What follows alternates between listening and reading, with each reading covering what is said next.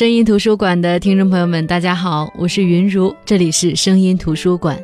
每天早上醒来能看到阳光的我们，应该想象不到生活在一片漆黑当中的视障人士，他们的人生是怎么样的吧？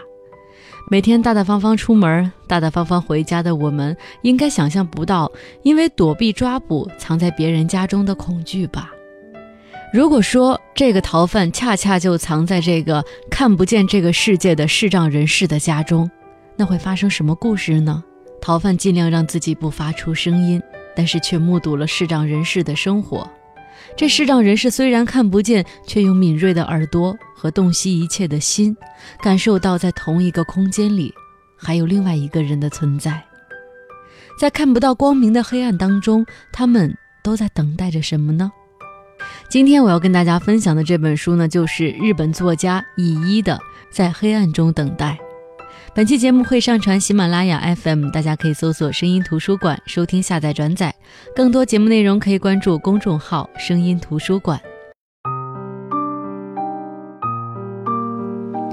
乙一呢是日本作家，我之前跟大家分享过他的一本书是《濒死之旅》，那本书算是黑暗系的，是黑乙一。而我们今天分享的这本书，在黑暗中等待，虽然名字当中有个黑，但是它是属于白蚁一的。在这里还是跟大家再解释一下，蚁一呢是一个集天才本色和匠人气质于一体的小说家。他的作品呢基本上是分为两种风格，一种风格呢是带有残酷黑暗色彩的书，这是被我们通称为黑蚁一的书。然后另外一种呢，它是温暖治愈系的，被大家称为白蚁一。那今天分享的这本《在黑暗中等待》呢，是以一创作的图书当中比较温暖的，就像书的封面当中写着：“此刻，他是温暖治愈系的白蚁一，疗愈着世界，也治愈着孤独者的内心。”那这本《在黑暗中等待》究竟讲述了一个怎么样的故事呢？谁在黑暗中？他又在等待着谁呢？其实故事一开始，乙一的风格就很快凸显出来。本间满是一个独居的年轻女孩，三年前因为车祸后遗症，造成了她的视力逐渐丧失，也逐渐的看不见这个世界。在这三年的时间里，父亲陪伴她适应黑暗，和她一起学习盲文，并且去图书馆借书，自己制作成盲文给阿满读。可是六个月前，父亲因为脑中风突然去世。至于母亲，阿满说自己从来没有见过，好像是和父亲离婚了。所以，自从父亲去世后，阿满就一个人住在家里。这间房子后面就是车站。可是就在十二月十日这天早上，家里在阿满不知道的情况下躲进来了一个男人。这个人叫做大石明宏。明宏在印刷公司上班，他的性格比较孤僻，是那种传统的日本作品里经常描述的那种不合群的人，比较胆小，不知道怎么跟人打交道。公司里的新人很快都会和前辈混熟，但是呢，明勇就很难和前辈打交道，就连同辈当中的新人，他也无法去比较顺畅的交流。不知不觉的，明宏就被大家孤立了。在这个公司的前辈里，有一个叫松永年雄的人，他经常和其他人一起拿明宏开玩笑，就连在明宏后面才来的新人，也开始因为他的撑腰。对明宏开始不尊敬，这让明宏非常的生气。那些人经常在工作的时候会一起出去到抽烟区一起抽烟开玩笑，而把工作都推给明宏去干。其实社会就是这个样子，只要是人和人形成的团体，自然就会出现这种上下阶层的关系。这种关系呢，跟上司和部属之间的关系有点相似，但是也有一点区别。通常经过一段时间，大家在这个圈子里就会分出一个类别。哎，这个人很会照顾人，必须对他尊敬一点。那个人很好玩，我可以开玩笑。哎，还有那个人，他是可以被我们大家，我们一起把他当成笑话的一个人。有一次，明宏听到他们谈话的内容，大概意思就是松永年雄开玩笑说：“说下次我们跟踪明宏回家去偷窥他的生活吧，我们拿摄影机偷偷的去拍他。”而这个时候，突然间有个叫若木的新人离开抽烟区。正好撞见了明宏，这一瞬间让明宏连躲起来的机会都没有。后来那个人问明宏是不是听到了他们的谈话，明红脱口而出：“我想杀人。”有了这个想法之后，当明红再次在车站遇见了松永年雄的时候，那个时候松永年雄没有发现他，他一步步走近。后来就有了电视上正在播报的新闻事件：松永年雄意外卧轨死亡，警方正在查询不知所踪的大师明宏。其实大师明宏现在就藏在本间满的家里，这个家呢就在车站旁边，从窗子看去，车站上的一切都一目了然。他在松永年雄掉下铁轨之后，惊慌的逃跑，用声东击西的方式躲进了阿满的家里。因为他很早就确认过，阿满是看不见这个世界的。他在阿满家里起居室的电视机旁边找到了一个空间，这个空间通过窗户可以看到窗外。他判断着主人应该不会经常到这里来溜达，所以他觉得那个空间是安全的。可是很快，警察敲门了。阿满开门的时候，明红的心里一紧。可是警察很快发现阿满眼睛看不到。所以盘旋了一会儿，也很快的就离开了。后来有一个女人也按过门铃，听他们在玄关的对话，好像是他捡到了阿满被风吹跑的衣服。之后，整个房间就是陷入了黑暗。当然，阿满也会跟从小一起长大的朋友花墨一起出去。花墨呢，负责时不时带阿满出去接触社会。十二月十一日，也就是明红躲进阿满家里的第二天，花墨带着相机邀请阿满出去。还带他去一个新的意大利餐厅吃饭，在餐厅遇到的服务员刚好是昨天还衣服给阿满的女人，于是三个人很快熟络。阿满特别高兴，又认识了一个朋友。而明红在阿满出门之后呢，就开始走动，每个房间里看看，活动一下身体，去冰箱里觅食。为了不让阿满发现，他只能每样东西吃一点儿。如果可能的话，他真的很希望阿满能够多出门。这样他就不用紧张到大气不敢出一口的地步。可是阿满很少出门，总是窝在家里。一个人生活习惯了，阿满很快就发现了家里的异常。比如，他发现食材在自己不知道的情况下减少了，虽然减少的量不至于到很明显的地步，但是本来一星期才能吃完的面包，五天就吃完，让他感觉很疑惑。有时候他会听到榻榻米上。疑似有那种衣服摩擦的声音，虽然声音很小，小到若有若无的程度，但是因为他看不见，耳朵格外灵敏。很快他就猜到家里肯定还躲着一个人，不过他比较谨慎，躲在房间里的那个人是安静的。不过，万一自己想把这个事儿告诉其他人的这种企图心被那个人发现了，自己会不会很危险呢？他很快通过声音来源。以及对家里所有可藏匿的而自己没有触碰过的地点进行了排查，很快就猜到那个人可能藏在哪儿。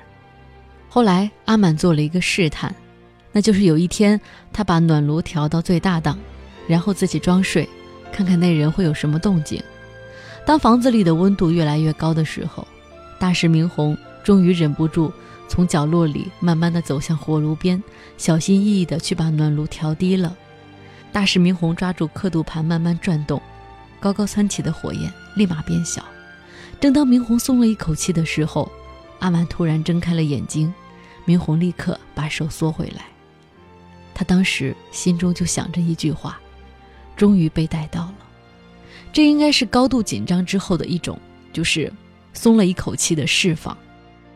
阿满通过这个测试知道，最起码藏在家里的这个人是一个心眼不坏的人。而最近电视的一则新闻，以及前两天警察来访的事情，让他很快就把这些细节和藏在家里的这个人联系起来。如果没猜错的话，这个人应该叫做大师明红吧？但是他想不通，这个杀人犯为什么要躲在他家里呢？他如果不想去自首的话，应该会选择逃得远远的吧？想了很久，阿满决定把这件事告诉花墨，但是。一定要出去说，不然在家里说的话会被明红听到。对，阿满就这么打算。接下来发生的一件事，让明红和阿满都确确实实的知道了彼此的存在和彼此的猜疑。阿满在厨房拿东西，站在椅子上去拿架子上的盘子。明红眼看着那个椅子的晃动，他很紧张，时刻做好了冲过去保护阿满的准备。虽然他并不知道自己为什么要这么做。就像我们想到的那样，椅子果然倒了，阿满摔在地上，架子上的东西落下来，有的砸到阿满身上，有的砸到地上碎了。正当阿满庆幸那个大砂锅没有砸下来，如果砸下来自己必死无疑，因为那个分量特别重。但是，在打扫的过程当中，他在桌子上摸到了那个砂锅。诶，很奇怪，难道砂锅刚刚掉在桌子上了吗？可是并没有任何声音呢。如果砂锅掉下来，应该会落到自己身上才对吧？想来想去，只有一个可能，就是有人在半空当中接到了砂锅，然后把它放在了桌子上。一想到这儿，阿满理解了，他毫不犹豫对可能就站在身边的明红说了一声谢谢。然而话刚说出口，他就露出了大事不妙的表情。这下明红终于确定了。在阿满那句“谢谢”说出口之后，他看到阿满表情变得僵硬，一副知道自己说错话的样子。但是阿满紧接着就表现得好像什么事都没有发生的样子。于是明红也配合他的做法，好像那个意外不存在一样。大师明红知道阿满知道自己的存在，也不好再装的好像什么声音都不发出的感觉。他也会很小声的走动，可是就是不敢跟阿满讲话。就是那种好像得到了自己能够在这个房间里有节制的发出声音的权利似的。但是注意这个定语有节制。阿满也用行动回复他。他那天特意的做了两个人的炖菜，坐在那儿之后呢，他也没有像平常那样拿起筷子就吃。明红好像也知道阿满之所以迟迟不动筷子的原因，于是他小心翼翼地走到桌子边坐了下来。阿满听到声音。知道明红刚刚落座，就吃了起来。从那之后，几乎每顿饭阿满都会煮两份儿。阿满特别喜欢这种感觉。上次在这个房间里两个人一起吃饭，还是父亲健在的时候呢。明红经常想到一件事儿，他看着像植物一样生活的阿满，发现自己和阿满之间的距离感在一点点的减弱。明红开始反省自己之前的态度。阿满帮他准备的炖菜是温热的。轻轻地融化了他那颗对别人只抱着否定态度的心。以前自己身边有同事或者同学，各式各样的人，那么这些人现在都不在他身边，只有一个叫阿满的人。难道无视自己身边人的存在是没办法活下去的吗？阿满做的炖菜让明红满脑子只想着这件事儿。明红觉得好像自己已经不用再远离他人独自生活了。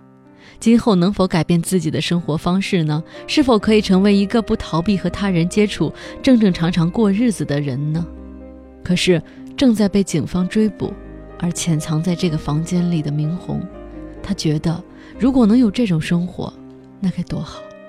那随着故事的深入，我们才知道，原来明红并没有把松永年雄推下站台，他在最后一刻放弃了。他看到松永年雄是被突然站在他们身边的一个女人推下去的，那个女人应该就是松永年雄经常跟大家吹嘘的对象。而松永年雄刚被推下去，那个女人露出十分惊恐的表情，看着明红，然后跑走了。被吓傻的明红或许是因为自己也曾经起了杀死松永年雄的这个歹意，所以万分惊恐，也跑了。就在逃跑的时候，刚好被听到声音出来的工作人员看到。所以，自然而然的，大师明宏就成了嫌疑逃犯。但是，现在说出这个真相，又有谁相信呢？大家一定会问：如果不是你杀的，你干嘛跑呢？阿满的朋友花墨一直鼓励阿满多去户外走动。有一次，他们为这个事儿吵架，花墨不理睬阿满了。阿满决定试探着出门找花墨解释。于是，一直没说话的明红站了出来。半引导半护送的把阿满送到了花木家门口。阿满知道明红穿的单薄，于是把宽松的外套脱下来给明红穿上，并且意有所指地告诉他家里的门没有锁。虽然明红知道阿满希望他回去，但是他已经决定去警察局自首。就在去警察局的途中，他发现了阿满外套里放着的照片，一张是阿满站在公园里照的。一张是在意大利餐厅和花墨以及另外一个女人在一起照的。明红很快发现，这个女人就是在车站把松永年雄推下车站的人。顿时天旋地转，明红知道他要把这个女人找到，于是他把事情告诉阿满，并期待着阿满带他去找这个女人。而这个女人就是阿满刚刚认识的朋友，那个帮他把被风吹走的衣服捡回来的女人，那个在意大利餐厅当服务员的女人。那接下来，在故事的最后，就是推理小说最精彩的部分。我跟大家分享书中这段乙一是怎么描写的。春美小姐，你还记得我们第一次见面时的情形吗？你帮我送回晾晒的衣物，可是。那件衬衫其实并不是被风吹走的吧？你需要找一个上门的借口，所以擅自拿下我晾晒的衣物。阿满站在窗口，窗户对面就是车站，从窗口可以看到车站的月台，所以他也明白了明红当时为什么去选择起居室这个窗户的旁边。但是从车站也一样能看到这里，也许正是因为春美看到了吧。那天早上，当他在车站的月台上把松永年雄推下去的那一瞬间，他可能看到了位于车站正面的这扇窗。你把他推下去之后，发现我就站在窗边，对不对？于是你以为自己的罪行被撞见了。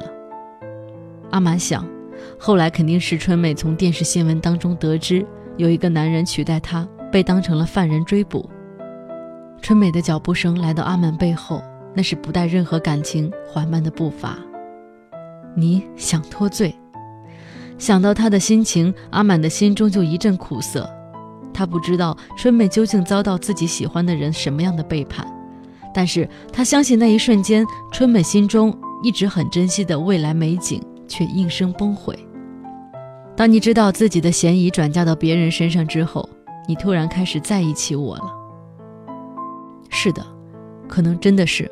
如果站在窗边的人目击自己犯罪，要是这个人报警的话，本来追捕其他嫌犯的警察就会把目标转移到自己身上。于是春美想处理掉这个目击者吧。春美小姐在找上我之前，并不知道我的眼睛是几乎看不到的，对不对？我实在想不出其他你来拜访我的理由。当时你打算杀掉身为目击者的我。这个时候，阿满一回头，就感受到春美在黑暗当中活动的气息，冰冷的东西缠上他的脖子，那是春美的手，用力地勒紧他脖子，受到压迫而没办法呼吸。就在阿满即将失去意识的时候，他听到花木开朗的声音说：“我回来了。”很快，春美去警察局认罪了，大石明宏也洗清了自己的嫌疑。在整个事件结束之后的一星期。可是四周的人仍然用责备的眼光看待明宏，他们会觉得一个有良知的人绝不能从命案现场逃走，还消失了两个星期，更何况他当时目击到真正的犯人却没有去检发。公司的同事和公寓四周的住户都在以同样的方式在责怪他，所以他被房东赶出了公寓。那在故事的结尾呢？他去到了阿满的家中。其实这是一本推理小说，可是以一在这个故事里的叙述方式，他的这个推理的这种描述的细节，我想通过一期节目是没有办法跟大家具体展现出来的。我就先把这个故事的梗概跟大家说一下。其实和看过所有的日本文学类似的作品相似的是呢，你可能看到第十页，你都想不到这个故事究竟要干嘛，在讲些什么。不知道这是翻译的原因，还是受日本文化的影响，日本作家比其他地区的作家更容易絮叨。更容易啰嗦，但是仔细推敲，这种啰嗦并不是毫无意义的。他会把很多情绪、很多我们平常不在意的一些小细节放大。就比如说黑暗，我们在我们看来，黑暗就是一个很简单的词，就是一片黑，什么都看不见。可是黑暗的意义并不相同。就像这本书当中描写阿满心中的黑暗的时候，他说：“阿满的双脚一踏到外头，整个身体就不自觉地萎缩起来。”待在家中所感觉到的黑暗和外头感觉到的是不一样的。家中静谧的黑暗可以温暖的保护自己不受到外界的伤害，但是在外头感受到的幽黑却只会让人产生恐惧。所以，类似于这些很细节、很情绪化，就是特别到位的描写，我觉得是这本书里另外的一个特点。那么，和很多日本文学作品一样，车站呢也是这本书里的一个重要元素。比如说。这本书的事件的起因，那个车站，那个杀人的车站，它就是一个车站，而阿满的家就在车站的旁边。也就是说，其实整本书离不开的都是车站。为什么日本的文学这么喜欢车站呢？可能是因为车站代表的是离别、送别、物是人非的意象，它总会给人莫名的希望，同时呢，也会给人莫名的悲伤。所以，我希望大家在看这本书的时候，多注意一下他的心理活动的描写，这也是会给大家带来意外收获的一些部分。那看到这本书的后记才知道，原来一个被警察追捕的男人瞒着眼睛看不到的女人擅自躲在他家中的这个故事，是作者乙一在写他的另外一本书，也就是我之前分享过的那个长篇小说《濒死之旅》的时候，他想写的情节，但是最后没用，脱胎于另外一本书。因另外一本长篇里生长出来的一个情节，然后把它衍生成这本中长篇，我觉得这是身为作家来说是一个比较神奇的事情。那其实总体来说呢，这篇故事我们可以来看看两个主角在同一个屋子里相处的这个状况，他们是一个软性对峙的情况，两个人的互动，一个是看不见的盲人。他抱着反正大不了自杀的轻松想法，那么另外一个主角呢？他是一个潜入者，他抱着尽量不要妨碍屋主的心态躲藏着。其实他们之间的这个互动特别有趣，他们没有斗智斗勇，只是两个既包容但是又有一点防备的心。那么最后的互动，也就是我们所能想象的非常温暖的一个结局。但是我想，就像我刚才所说的。字里行间，以一铺陈了那么多的心理活动，让我们看到这两个人其实呢是值得我们关注的。他们不愿意或者不擅长跟外界联系，他们内心有真正的恐惧，他们害怕被拒绝，害怕被抛弃。其实这也正是把我们在社会跟人打交道的过程当中一些微小的情绪放大，而这些微小情绪的放大是最适合在文学作品里体现的。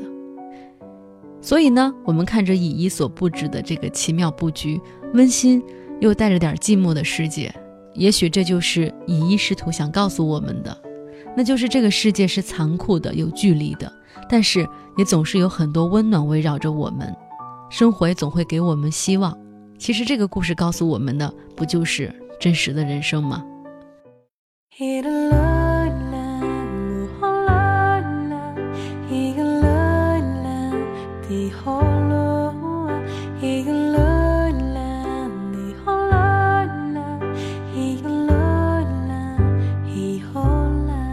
的，这就是今天声音图书馆的内容。今天跟大家分享的是日本作家乙一的《在黑暗中等待》。书中有件非常非常难得的、非常可贵的表达，那就是他字里行间以及这个故事本身所表达出来的绝对信任。人和人之间相处，即使我们彼此能看见、能看清对方，也常常会有误会发生。书中的阿满是个盲人，他看不见对方，但是。他对大石先生的充分信任，使得两个人在黑暗中终于等到了温暖。好的，我是云如，这里是声音图书馆。本期节目会上传喜马拉雅 FM，大家可以搜索“声音图书馆”收听、下载、转载。下周六周日晚上八点半到九点，我们继续分享好书。拜拜。